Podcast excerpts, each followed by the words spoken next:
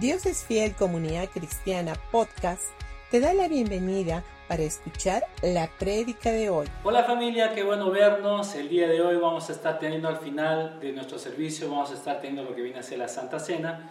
Así es de que espero que ya tengas preparado el pan y el vino. El día de hoy quiero estar compartiendo con ustedes, tú tienes todo lo que necesitas dentro de ti. Ahora, tú y yo no tenemos que esforzarnos o fatigarnos para recibir algo de Dios. En vez de eso, tenemos que aprender a cómo cooperar con Dios y dejar que lo que Él tiene para nosotros, que ha depositado en nuestro espíritu, esto se vuelva una realidad y salga en nuestras vidas.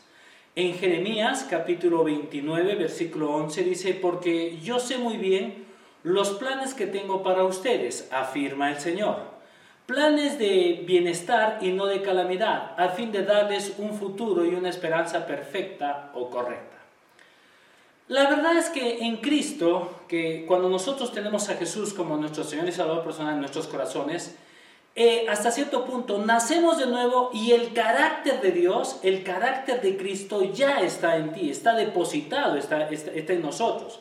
Lo que pasa es de que muchos de nosotros a veces no entendemos lo que nosotros somos en Cristo Jesús y de pronto como queremos hacer algo más. Pero te digo una cosa, todo, lo de, todo el carácter de Jesús ya está en ti, está como una semilla. Cuando tú y yo nacemos de nuevo, esa semilla ya ha sido puesta en ti y en mí. Pero lo que nosotros tenemos que hacer es ahora es, es, comenzar a sacar lo que ya está dentro de nosotros. Por eso es de que en Primera de Juan, capítulo 3, versículo 9 dice, que como creyentes la naturaleza de Dios habita en nosotros, su principio de vida, el esperma divino permanece permanentemente dentro de nosotros. Y nosotros no podemos practicar el pecado porque nosotros somos nacidos o engendrados por Dios.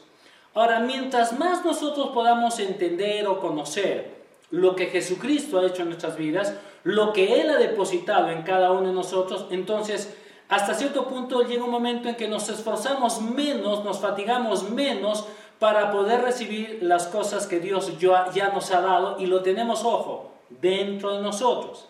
En vez de eso, nosotros deberíamos simplemente de comenzar a sacar y a desarrollar lo que ya está dentro de, dentro de ti y de mí. Pero al, al no tener un buen conocimiento de las cosas de Dios, entonces llega un momento en que nosotros tratamos de esforzarnos tratamos de encontrar eh, herramientas para ser bendecidos, pero ojo, la bendición está dentro de ti. La sanidad está dentro de ti. Es todo, todo esto Dios ya lo ha puesto dentro de ti como si fuese una semilla. Pero la semilla nosotros la tenemos que hacer crecer. Las cosas que Dios ha puesto en tu vida y en la mía ya están ahí. Por eso es de que tú y yo nacemos de nuevo y Dios te, te llama bendecido. Dios te llama próspero, Dios te llama sano, Dios te llama que todas tus necesidades son suplidas, pero a veces uno puede preguntar, si, si ya todas mis necesidades han sido suplidas, entonces ¿por qué vivo a las justas? ¿Por qué vivo de pronto con cierta escasez?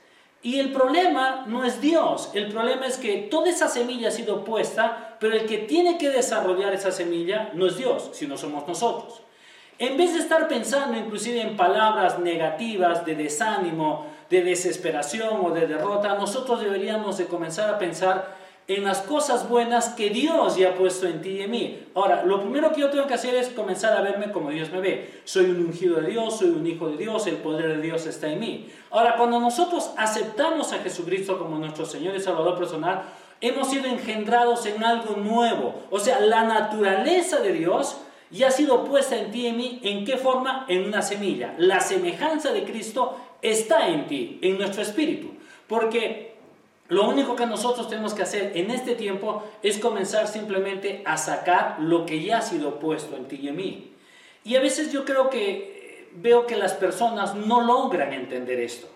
Quieren eh, encontrar algo más. Es como, quiero encontrar la rueda, ojo, la rueda ya fue descubierta. Entonces, si, si la rueda ya fue descubierta, yo no tengo que crear otra rueda. Lo único que yo tengo que hacer es comenzar a usar la rueda en base a las necesidades que yo quiero. Y es lo mismo en el ámbito espiritual. Si Dios ya ha puesto toda esa semilla dentro de mí, Entonces yo no necesito descubrir algo más. Lo único que yo necesito es comenzar simplemente a escarbar lo que ya está dentro de mí. Pero ¿cómo lo hago? Cuando yo comienzo a conocer y a, entender un poco más de lo que yo soy en Cristo Jesús. En, primera, en Efesios, perdón, capítulo 1, versículo 3 dice, Toda alabanza sea para Dios, el Padre de nuestro Señor Jesucristo, quien nos ha bendecido con toda clase de bendición espiritual en los lugares celestiales porque estamos unidos a Cristo. Ahora, Él nos ha bendecido con toda bendición espiritual en lugares celestiales en Cristo, a través del tiempo, o sea, cuando nosotros vamos pasando tiempo en conocer, en aprender cada vez más de Dios, entonces todo eso tiene que, ser, que, tiene, tiene que comenzar a, convertirse en una realidad en nosotros, pero se han dado cuenta que nosotros no tomamos tiempo primeramente para conocer más de Dios, estamos más pendientes en las malas noticias, estamos más pendientes en lo que el mundo dice, estamos más, más pendientes en lo que dicen nuestras circunstancias. Y llega un momento en que nosotros eh, estamos perdiendo de vista lo que Jesucristo ya ha hecho y no, y no logramos entenderlo. Entonces, al no lograr entender, simplemente nosotros no nos estamos viendo y no estamos actuando como debería de ser. Y lo que pasa es de que al no actuar como yo debo de actuar, entonces llega un momento en que yo comienzo a actuar como los demás dicen que yo actúe. Pero ¿qué sucede cuando yo comienzo a conocer y a entender lo que dice en 2 de Corintios capítulo 5, versículo 17? Somos una nueva criatura en Cristo Jesús. Ahora, en el momento en que nacemos de, de nuevo, tú y yo nos hemos convertido en una nueva criatura. Y ahí es cuando nosotros debemos de comenzar a caminar. Y ahí, ¿cómo yo voy caminando? Cuando yo voy, voy, actuando, voy hablando y me voy viendo de la manera en cómo Dios me ve. Ahora, ¿esto es de la noche a la mañana? No, es un proceso, toma tiempo. Mm. Es como, por ejemplo, mi esposa y yo tenemos dos hijas. Una de ellas se parece más a ella y la otra se parece un poco más a mí. Pero llega un momento en que ambas, las dos, tienen nuestro ADN. Cuando ellas nacieron, nosotros no dijimos, tú te vas, a parecer, te vas a a tu mamá y tú te vas a parecer a tu papá. No.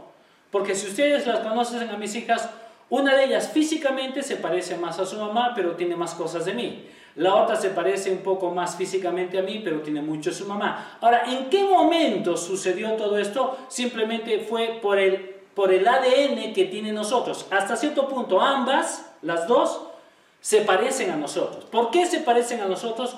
Porque, número uno, tienen nuestro ADN. Y en el ámbito espiritual es lo mismo. Tú y yo, obviamente, damos, eh, em, eh, eh, ha, sido plantado en nosotros en, ti y en mí se han plantado una semilla. Es, es una semilla que viene a ser el fruto de Dios. Pero para que ese fruto salga a la luz, yo necesito lo mismo que necesitan las plantas. Una semilla, si yo vengo y, y, planto una semilla en la tierra, ¿qué es lo que necesita esta semilla? Número uno, agua y necesita la luz solar, ¿correcto? Y en base a estas dos cosas, nuestra planta crece y se va desarrollando. En el ámbito espiritual es lo mismo, necesitamos con regularidad el agua que viene a ser la palabra de Dios y la luz solar que viene, que viene a ser el, buscar la presencia de Dios en nuestras vidas. Y lo otro es comenzar a creer. Creemos, de, de, pronto yo comienzo a creer por algo, no lo veo, pero yo comienzo a creer lo que no existe hasta que llega un momento en que se hace una realidad en mi vida. En el mundo, por lo general, las personas dicen, eh, para yo creer, primero tengo que ver, tocar, eh, palpar, y si yo no veo, no toco, no agarro, yo no creo. La ley de la fe es totalmente opuesta, es totalmente diferente. Dios primero te dice que nosotros primero tenemos que creer y después nosotros tenemos que ver. Y eso es lo que hace Dios. Ahora, ¿cómo yo puedo fortalecer mi fe? Número uno, cuando yo comienzo a conocer cada vez más y más de mi Padre Celestial. Ahora, yo no tengo que estar viendo lo que está sucediendo a mi alrededor. Ahora, alguien puede decir, pero un ratito, entonces usted es insensato, alrededor se está muriendo gente, entonces el que yo pueda, eh, entonces no tengo que salir con mascarilla, entonces no tengo que hacer algunas cosas naturales. No, no, no, no, son dos cosas diferentes y no quiero que me malentiendas. Mi parte natural es cuidarme, protegerme y hacer las cosas que yo tengo que hacer. Pero muy aparte, en mi interior, dentro de mí, yo tengo que saber que, lo, que todas las bendiciones ya están puestas en mí. Y lo que yo tengo que hacer es comenzar a sacar lo que ya está dentro de mí. ¿Cómo lo hago? Cuando yo comienzo a tener una mejor relación con Dios, cuando yo me comienzo a ver como Dios me mira. Ahora, Dios cómo te ve? ¿Dios te ve enfermo? No, Dios te ve sano. ¿Dios te ve pobre? No, Dios te ve prosperado. ¿Dios te ve con dificultades? No, Dios te ve en paz, tranquilo. Y Él dice, disfruta de eso. Disfruta, deleítate en mí. Inclusive la Biblia dice de que antes de que Dios pueda hacer algo en nosotros, primero Dios te dice, te estás deleitando en mí, deleítate en mí y yo te voy a dar los deseos o las peticiones de tu corazón. Ahora, si, si, si entiendes esto, lo primero que Dios te dice es deleítate, pero se han dado cuenta que la gente no se deleita, la gente se preocupa, se afana, se molesta, se fastidia y no se deleita. Y lo que Dios te dice es, mira, si todo lo que estás haciendo son simplemente cosas de lo que el mundo te dice. Pero cuando tú entras en el ámbito espiritual, Dios te dice, deleítate en mí y el resto déjamelo a mí. Eso es punto, eso es todo. Es lo único que Dios te dice. Tú te deleitas en mí y el resto yo lo hago por ti. ¿Por qué? Porque te amo. ¿Por qué? Porque yo te he dado a ti todo. Y todo esa, toda ese, ese deleite está dentro de mí. Está como una semilla. Y esa semilla yo la tengo que hacer salir de mi corazón. Ya está dentro de mí todo. El carácter de Dios está dentro de mí, como una semilla. Pero yo tengo que hacer que esa semilla crezca dentro de mí. Y cuando crece y sale, entonces la gente comienza a mirar y dice, ¿qué hay en ti que no hay en mí? ¿Por qué tú eres bendecido y yo no lo soy? Porque todo lo que ustedes hacen siempre les sale bien y, lo que yo hago de la misma forma como tú lo haces, pero a mí no me resulta y a ti sí te resulta. ¿Y sabes cuál es la diferencia? Es que tus ojos no están puestos en, lo, en las circunstancias, sino que tus ojos están puestos en lo alto. Lo que dice en Colosenses capítulo 3, versículo 1 y 2. Dice, si habéis pues resucitado con Cristo, buscad las cosas de arriba, donde está Cristo sentado a la diestra de Dios. Pon la mirada en las cosas de arriba y no en las de la tierra. Y este es el, este es el versículo que realmente nosotros deberíamos de tenerlo muy claro en nuestro corazón. Poner la mirada en las cosas de arriba, no en las cosas de la tierra. En otra traducción dice lo siguiente. Ya que, hemos ya que hemos sido resucitados con Cristo, nosotros debemos enfocarnos y buscar los ricos tesoros eternos que están allá donde Cristo está y colocar nuestras mentes y mantenerlas fijas en lo que está arriba, cosas mucho más grandes y no en las cosas que están aquí en la tierra. Ahora, ¿cómo podemos fijar nuestra mente o nuestros ojos en las cosas que realmente son verdaderas? Porque ojo, lo espiritual es mucho más real que lo que yo veo. Lo que yo veo está sujeto a cambio, porque lo espiritual es mucho más real. Pero obviamente la gente natural nunca ve la parte espiritual, siempre ve la parte que ve. Y se mueve en base a los cinco sentidos. Y hasta cierto punto como que nos hemos olvidado que hay un sexto sentido, es el sexto sentido de la fe. Por eso si tú has nacido de nuevo, Tú tienes ese sentido de la fe, pero ese sentido de la fe no es, no es algo que, se pueda ver, que se pueda tocar, que se pueda palpar, sino es algo que yo lo tengo que sacar dentro de mí. Ahora yo creo que cuando nosotros comenzamos a meditar en la palabra de Dios, a confesar, a hablar, a pensar y a movernos como Dios quiere que nosotros nos, comenzamos, nos comencemos a mover, entonces Dios comienza a hacer milagros en tu vida y en la mía. Ahora, cuando yo estoy pensando en todo lo negativo, todo lo malo, entonces lo primero que viene es desánimo. Cuando viene desánimo, viene la desesperación y la derrota. Y ahí es cuando Dios, hasta cierto punto, Dios dice, yo no puedo hacer mucho en ti. Y no es porque Dios no quiera, es porque simplemente tú estás pensando como el mundo piensa. Y lo que Dios te dice es, quiero que saques ese tipo de pensar, quiero que dejes de ser negativo, quiero que dejes de, estar solamente quejándote y quiero que comiences a verme a mí como tu fuente. Quiero que comiences a verme a mí que todo lo puedes en Cristo que te fortalece. Ahora, cuando yo comencé a caminar en Dios, Al inicio mi forma de pensar era totalmente diferente. Yo pensaba y hablaba no de la forma correcta. Es más, cuando yo no conocía al Señor, simplemente me, me movía en base a lo que los demás decían de mí y en base a cómo yo me miraba a mí. Entonces, si yo tenía una autoestima bajo, entonces ¿cuál, ¿cuál iba a ser mi forma de actuar? De la misma manera, bajo.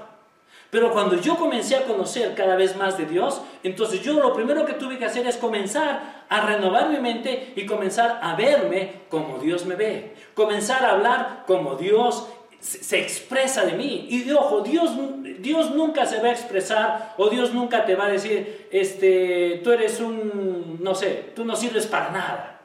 Y se han dado cuenta que nuestros padres, los antiguos, y hay algunos padres igual hasta ahora, donde dicen, ay, eres un tonto, eres un torpe, no sirves para nada, e, este, si no estudias te voy a mandar a San Camilo con una soga para que seas un cargador. Yo no sé si ustedes lo han escuchado, pero yo lo escuchaba, eh, esto lo escuchaba mis abuelos y creo que la gente antigua pensaba de esa manera. Pero yo te digo una cosa, esa forma de pensar se ha quedado en muchos de nosotros y ha ido pasando de generación en generación.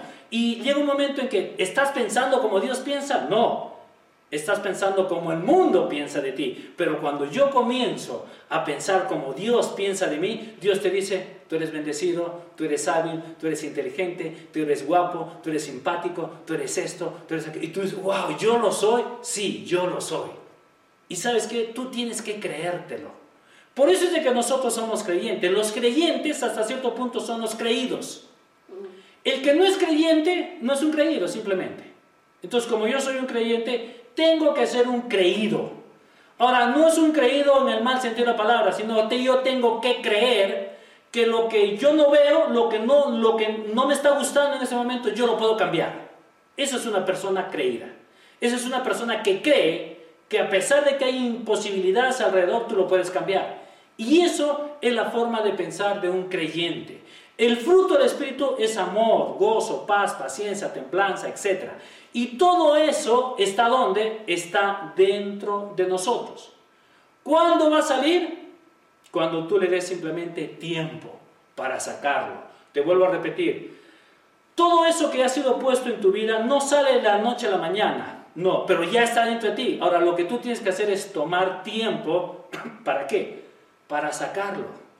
Y una vez que tú lo sacas, entonces el fruto del Espíritu comienza a florecer en ti. Donde hay amor, donde hay paz, donde hay gozo, donde hay paciencia, donde hay, temblanza. Entonces, eso, todo eso comienza a salir. ¿Y sabías de que tú eres un imán?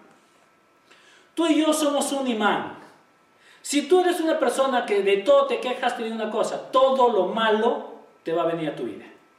Pero si tú eres una persona donde, donde lo malo que está sucediendo, comienzas a verlo como algo que puede sacarle provecho, ese imán llega un momento en que todo eso se te pega. Y llega un momento en que dices tú, wow, yo pienso bien, hablo bien, me veo como Dios me ve y todo eso comienza a funcionar en mi vida. ¿Y sabes por qué? Porque la Biblia dice que tú y yo hemos sido justificados, hemos sido trasladados y estamos donde? Simplemente sentados a la diestra de Dios Padre. Papá, Jesús y yo estoy al lado de Jesús. Y mi oración no es de abajo, sino es ah, horizontal. Hola papá, hola Jesús. Y tú lo puedes pedir y decir, Jesús, quiero esto. Dile a papá, o papá, quiero tal cosa. Y te lo pido en el nombre de Jesús. Y Dios lo único que te va, te va a decir es, eh, eres bien conchudo, pero te lo voy a dar. ¿Y sabes por qué te lo doy? Porque tú tienes a mí. Y como tienes a mi hijo al cual yo amo y tú también has sido adoptado por medio de Jesucristo, yo soy tu padre también. Entonces yo te quiero dar y te quiero bendecir todo. Pero lamentablemente hay muchas excusas. Las excusas son terribles, ya que nos llevan simplemente a negar inclusive y a justificar nuestras conductas incorrectas. Eso es lo que hace la justificación. Mucha gente se justifica, no asume su responsabilidad. Simplemente se justifica y se justifica y se justifica y hasta cierto punto las excusas simplemente no nos ayudan a poder recibir todo lo que el Señor tiene para nosotros. Y lo primero que nosotros tenemos que hacer es sacar todo tipo de excusas. Las excusas hasta cierto punto son las personas que, la gente que se anda excusando es gente que da lástima. Me acuerdo, eh, eh, ayer estaba leyendo unas historias y dice que habían dos muchachos que el día, digamos, tenían que dar su examen al día, al día siguiente. Así es que los dos se van de juerga, se van a bailar con las chicas y todo esto, y obviamente pasan una noche agradable, entre comillas, y se quedan dormidos. Y llegan tarde al examen. Entonces viene y le dice al profesor, profesor, mire, este, hemos llegado tarde porque eh, ayer hemos tenido que ir a ayudar al abuelo de mi amigo, entonces hemos ido en el carro, lo hemos ayudado, lo hemos llevado al hospital, hemos hecho esto, aquello, el otro, y hoy día que hemos salido bien temprano para venir y dar el examen, este, eh, a la hora que estábamos ya llegando en la carretera se nos pinchó la llanta y no teníamos llanta de repuesto y obviamente se nos fue la hora, no hemos podido llegar. Así es que el profesor los mira, los dos muchachos, y les dice, ya, no se preocupen, han hecho una buena obra de acción, no hay problema, más tarde vengan ustedes y yo les voy a tomar el examen a los dos. Oh, profesor, muchas gracias, gracias. Y todos los dos se van ah, riéndose, como que se hubieran, hubieran salido con su, con su gusto. Regresan los muchachos en la tarde y el profesor les dice, les voy, a, hacer solamente dos preguntas. La primera pregunta va a ser el 10% de toda la nota y la segunda pregunta va a ser el 90% de toda la nota. ¿Les parece? Oh, gracias profesor. ¿Solo dos preguntas? Solo dos preguntas. Pero vamos a hacer algo. Tú te vas a ir a aquella aula y tú te vas a ir a aquella aula y lleven, es más, lleven sus libros, lleven sus cuadernos, tienen toda la libertad para que ustedes puedan sacar sus, libros, todo. Todos los dos se miran y dicen, caramba, ha sido la mejor decisión la que hemos tomado. Así que los dos se van y el profesor les da sus dos pruebas, cada uno. Y les dice, ojo, esa es la prueba, pero no quiero que la miren, cuando estén allá, recién abren sus pruebas. Ok, llegan a ese lugar, solamente los dos solos, le dan la vuelta, y la primera pregunta era la pregunta más fácil que ellos tenían que contestar, Así es que preguntan y dicen, ya tenemos el 10% de la nota. Y la segunda pregunta, que era el 90% de toda la nota, decía así, ¿qué llanta se ha pinchado? Esa era la única pregunta. Ahora, a veces nosotros vamos poniendo excusas tontas en la vida. Vamos teniendo mentiras y mentiras y mentiras y sabes que ni siquiera te digo una cosa, las excusas y las mentiras tarde o temprano van a salir. Y a veces es triste que la gente va mintiendo, va poniendo excusas simplemente para no ser responsables de su propia vida. Y es lo mismo en el ámbito espiritual. A veces nosotros simplemente ponemos excusas o simplemente ponemos pretextos, ponemos mentiras de que al otro se le va bien en la vida porque bueno, pues este tiene todas las, todos los recursos, tiene todas las cosas eh, que, yo, yo no las tengo. Yo he escuchado infinidad de, de, hombres y de mujeres donde dicen, es que él nació parado y yo nací de cabeza, o yo salí de costado. Y tenía una cosa, el tema, la, la, forma como tú hayas venido a este mundo Mm, realmente no tiene mucha importancia. El que tú hayas venido de costado, de cabeza, o hayas sido de cesárea y te hayan sacado de pies, como hayas venido al mundo, te digo algo, tú y yo tenemos las mismas posibilidades. Y si tienes a Jesús como tu Señor y Salvador personal, Dios ya puso una semilla. Esa semilla está dentro de ti. Esa semilla está lista para que haya un milagro, pero el que tiene que tomar el tiempo somos nosotros. No son las excusas.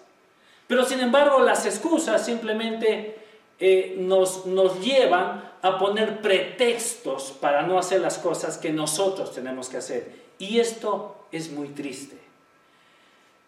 Mira, Dios puede levantarte de un fracaso, pero no puede levantarte de una excusa. Es bien difícil. La gente siempre tiene excusas. Pero ¿sabías de que Dios puede levantarte un fracaso? Pero cuando tú tienes solamente excusas, excusas, dice Dios, no puedo hacerlo. Es igual. Ayer también estaba leyendo una historia y dice que un anciano obviamente ya no podía salir a cazar, para poder alimentar a su familia. Así es de que lo, llama a uno de sus hijos o a su hijo mayor y le dice, ven hijo, a partir de ahora tú te vas a hacer cargo del alimento de la familia. Entonces el hijo le dice, no hay problema papá, y el hijo sale rápido a cazar y de pronto regresa rápidamente con un conejo para la cena.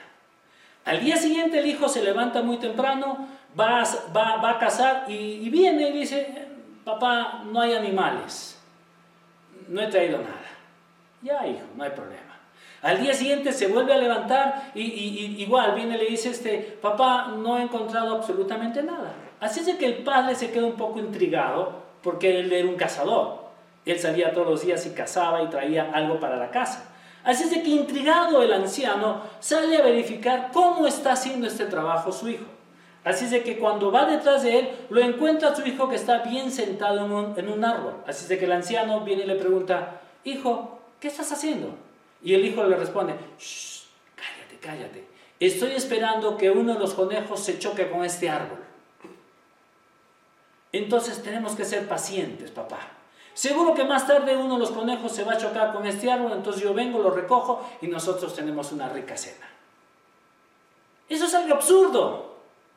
¿Sabes qué? Si tú quieres salir y cazar y quieres comer y quieres hacer algo bueno, tú tienes que levantarte y hacer lo que tú tienes que hacer. Pero tú no puedes venir y estar eh, esperando que todo te caiga del cielo. No, eso es algo absurdo, son excusas tontas. Y lo que yo tengo que hacer es levantarme y comenzar a confiar en el Señor. Y el Señor me, tiene, me da mi sabiduría, me da habilidad, porque todo eso ya está dentro de mí. Entonces cuando yo comienzo a sacar todo eso, yo le puedo decir, papá, ¿dónde están los mejores animales para cazarlos y tener una rica comida? Y Dios te dice dónde está. ¿Por qué? Porque cuando tú pones tu confianza en el Señor, el Señor te va a decir cuál es la estrategia. Loca de repente, pero sabes que Dios quiere bendecirte. Pero ¿qué sucede si yo simplemente comienzo a buscar excusas? Bueno, voy a salir, me voy a sentar en un árbol y cuando se choque un conejo, entonces, y se muere o está medio tonto, yo corro, lo agarro y tengo algo para comer. Mira, te una cosa, te vas a morir de hambre. Esas excusas no te van a llevar a ningún sitio. Las excusas no levantan admiración, las excusas solo levantan lástima. Así es de que deja de estar eh, eh, pensando, eh, este, deja de estar poniendo excusas y toma un tiempo para comenzar a sacar lo que ya hay dentro de ti. Miren, en Éxodo capítulo 4, versículo 14 al 17 dice, entonces se encendió la ira del Señor contra Moisés y le dijo, ¿no está allí tu hermano Aarón el levita? Yo sé que él habla bien y además, he aquí, él sale a recibirte, al verte se alegrará su corazón y tú le hablarás y pondrás las palabras en su boca y yo estaré con tu boca y con su boca. Y yo, y dice, y os enseñaré lo que habéis de hacer. Además, Él hablará por ti al pueblo y Él te, será, eh, y, él te, y él te servirá como boca y tú serás para Él como Dios. Y tomarás en tu mano esta vara, la cual, eh, con la cual harás señales. Ahora es interesante. Cuando nosotros vemos la vida de Moisés, primeramente tenemos que ver de que Moisés fue criado como un príncipe en Egipto.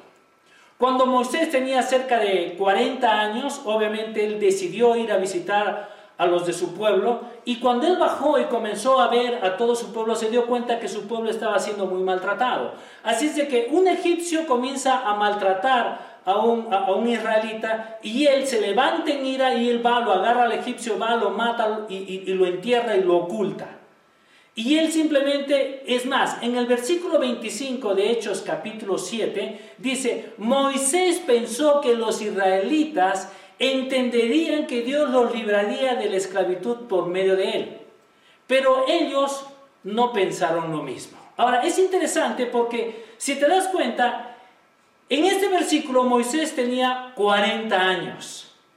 Pero obviamente si nosotros seguimos, eh, seguimos leyendo toda esta porción de la palabra, nos vamos a dar cuenta que al día siguiente, después de que Moisés mató a este egipcio y lo ocultó, obviamente él sale, comienza a mirar otra vez a sus hermanos y ve que dos, dos, dos israelitas comienzan a discutir por algo y uno de ellos viene y, y comienza, supongo, también a maltratarlo. Y viene Moisés y le dice, ¿qué te pasa? Le dice, ¿por qué estás maltratando a uno de tus hermanos?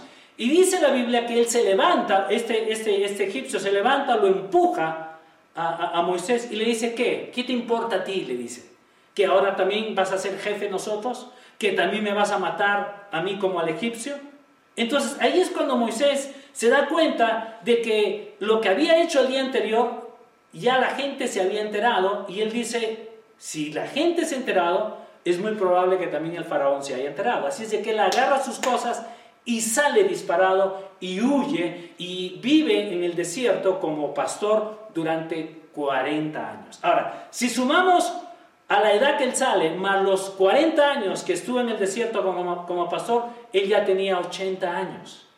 Cuando él tenía 80 años, llega un momento en que él sigue siendo un pastor de ovejas, va al monte Moriat o al, al monte Sinaí, y ahí es cuando Dios lo llama. Y Dios lo llama y le dice, Moisés, he escuchado el lamento del pueblo, pero ahora te estoy llamando a ti porque tú vas a ser el salvador o el salvador o el libertador de mi pueblo. Ahora Moisés obviamente en todo ese momento o en todo ese tiempo, él lo primero que hace es saca y pone excusas. Pero lo que más me llama la atención es lo que dice en el, el versículo 25.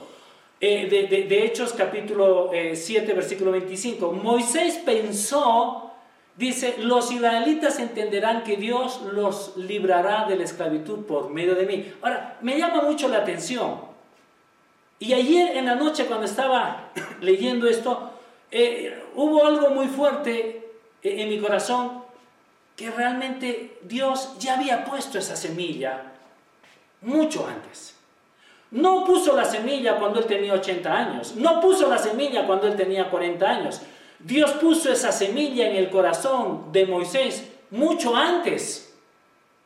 O sea, mucho antes Dios ya había puesto esa semilla. Pero obviamente Moisés cuando ve todo esto, él va a mata, pero él piensa, dice, esto yo lo estoy haciendo para que los israelitas piensen de que yo soy el que los voy a sacar de la esclavitud de los egipcios. Pero obviamente las cosas no le salieron bien y tal vez tampoco no fue el momento. Así es de que él mata al egipcio y huye. Pero después, cuando él ya tiene 80 años, yo creo que Dios lo llama nuevamente y le dice, Moisés, tú vas a ser el, libertador de mi pueblo. Pero Dios, soy tartamudo, no tengo facilidad de palabra, eh, soy un pastor. Y ojo, como él se había criado con los egipcios, los egipcios consideraban a los pastores como el trabajo más, eh, eh, eh, más insignificante. O sea, un pastor no era nada, era lo peor. De toda la escala era lo más bajo. Entonces, 40 años viviendo, sabiendo también de que él había bajado de repente a lo más bajo. Había, de ser un príncipe, bajó al escalafón más, más, más bajo y su autoestima estaba por los suelos. Pero yo creo que ahí es cuando Dios lo, llama y dice, no lo dice esto la Biblia, pero cuando ayer yo estaba leyendo esto, yo dije, eh, Dios ya tenía un propósito. Dios ya le puso una semilla. Dios ya le dijo, Moisés, tú vas a ser el, libertador de, de, este pueblo. Pero no fue el momento, él se apresuró. ¿Por qué? Porque quiso hacerlo con sus fuerzas. Y Dios dijo, tú eres el libertador, pero la libertad no va a ser como tú quieres. La libertad la vas a hacer a la forma como yo te voy a indicar. Yo creo que ahí inclusive Moisés, eh, perdón, Dios tuvo que trabajar con algunos asuntos con respecto a Moisés. Primeramente su autoestima. 40 años de pastor. 40 años donde él podía pensar, no soy nada en la vida. Todos mis sueños se fueron, todos mis sueños se perdieron. Yo era un príncipe, soy muy educado, sé hablar, sé expresarme, pero ahora no soy nada. ¿Y te has dado cuenta que en este tiempo muchos de nosotros estamos perdiendo de vista lo que Dios ha puesto en tu corazón, lo que Dios ha puesto dentro de ti? Donde Dios te dice, tú vas a ser un gran empresario, pero no tengo las posibilidades. Y Dios te vuelve a decir, un ratito. Yo no te he dicho si tienes posibilidades o no. Yo te he dicho que tú vas a ser un gran empresario. Pero Señor, ¿cómo va a ser? Y comenzamos nosotros a poner pretextos. Pero sin embargo Dios inclusive ya tenía un plan. Y le dijo, yo sé que me vas a poner pretextos, pero he puesto también a tu hermano Aarón. Él sabe hablar. Y él va a hablar por ti. Pero ojo, el que ha sido llamado, nuestro hermano, eres tú. Y de la misma manera Dios nos, nos, dice a nosotros en este tiempo, deja de poner excusas y comienza a sacar lo que yo ya te puse dentro de tu corazón. Hay una semilla de grandeza en ti, hay una semilla donde tú la tienes que sacar y, y deja que eso florezca. Pero, y los recursos, yo voy a poner las personas que te van a dar. No te olvides que en el Antiguo, en el Antiguo Testamento Dios les dio ciudades fortificadas, casas enormes donde ellos no habían plantado, no habían hecho casas, no habían hecho nada de eso. Sin embargo, Él usó a personas ajenas para entregársela a su pueblo. Ahora, ¿tú crees de que Dios, Dios no va a hacer lo mismo contigo y conmigo? Claro que sí. Pero lo que Dios está buscando es, saca lo que yo he puesto esa semilla está dentro de tu vida. Y yo cuando yo ayer comencé a leer este versículo, wow, nunca antes lo había visto. Y yo creo que fue algo que el Señor me, me, reveló y cuando yo lo leí dije, wow, yo nunca he visto que Moisés ya tenía ese deseo, ya tenía ese anhelo, ya tenía eso puesto dentro de él para ser el libertador, solo que se apresuró no hizo las cosas como debería de ser. Pero sabes que Dios, a pesar de tus errores, a pesar de tus fracasos, Dios saca ventaja de tus errores y de tus fracasos y de tus malas este, decisiones. Dios quiere siempre darte lo mejor. Es igual a, Abraham. Abraham, Dios le da una promesa a Abraham. Obviamente la desesperación de Abraham y de Sara, simplemente Sara le dice, has escuchado mal viejo, corre, métete con mi sirvienta.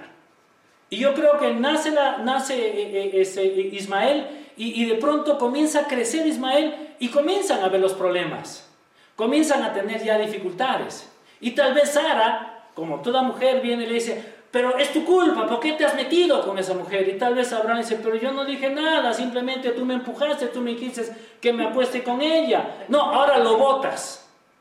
Y, tal vez Abraham estaba, estaba dividido en su corazón. Amaba a su hijo, porque era su hijo. Pero amaba también a su esposa, porque es su esposa, Sara. No la sirvienta, a Sara. Dividido, tiene que tomar una decisión. Y lo tiene que votar. Lo saca Ismael. Pero si te das cuenta, José viene a ser el tatarabuelo de Abraham. ¿Y quién es el que le salva la vida a, José porque sus hermanos querían matarlo. Pero sin embargo pasaba por ahí una, una caravana de ismaelitas. Y de pronto se encuentran y dicen, vendámoslos a los ismaelitas. Ahora yo, yo siempre me pregunto, ¿fue un error de Abraham? Sí, pero pasaron los años y Dios usó a estos descendientes de, de Ismael que hasta cierto punto salvaron la vida de José porque José tenía un propósito. Y al final nosotros conocemos la historia. Es vendido, es cierto, pero él es levantado después, después del faraón él es levantado y él es el que da hasta cierto punto, da estabilidad a toda esa región con comida y con todo. Ahora la pregunta es, tú te puedes haber equivocado, puedes fallar, pero te digo algo, Dios está a tu favor. A pesar de tus errores, Dios va a usar esos errores y los va, les va a dar la vuelta para que sean de bendición, de, eh, que sean de bendición para ti. Pero ¿sabes lo que tienes que hacer? Es primero comenzar a sacar la semilla que ha sido puesta en ti. Tus sueños, tus anhelos, lo que deseas, lo que anhelas. No es demasiado viejo. Moisés tenía 80 años. Yo creo que simplemente Dios le hizo recordar, no te olvides que esa semilla te la puse en tu corazón. Y él tuvo que levantarse, hacer a un lado todas sus imposibilidades físicas de no poder hablar, pero Dios puso las personas adecuadas. Y es lo mismo que Dios hace contigo y conmigo en este tiempo. Lo que dice en Colosenses 3, versículo 2, dice, poner la mira en las cosas de arriba y no en las cosas de la tierra. Así es de que te digo una cosa, deja de estar poniendo pretextos, deja de estar viendo que no hay muchas posibilidades, las posibilidades están ahí, la bendición está dentro de ti Y lo único que tienes que hacer en este tiempo es saca esa semilla que ya ha sido puesta en tu corazón. Amén. Antes de, eh, de continuar con el servicio, eh, yo quiero hacer una invitación en, en, este día. Si tú nunca antes ya has dicho, Señor, necesito de ti, yo quiero que ahí tú puedas cerrar tus ojitos y quiero que repitas esto conmigo. Señor Jesús y Padre Celestial, en este día yo te reconozco como mi Señor y como mi Salvador. Y te doy gracias Dios porque yo me arrepiento de todos mis pecados, de todas mis fallas, de todos mis errores. Y yo reconozco que Jesucristo es el Señor de mi vida. Te doy gracias Padre porque a partir de hoy día yo soy parte de tu familia. Te doy gracias en el nombre de Cristo Jesús. Amén y amén. Muy bien familia, eh, los amamos mucho, que Dios los bendiga. Obviamente la próxima semana vamos a estar festejando el Día de, de las Mamás, de todas las mamacitas. Así de que, bueno, vamos a tener también un buen servicio. Que Dios los bendiga y los amamos mucho.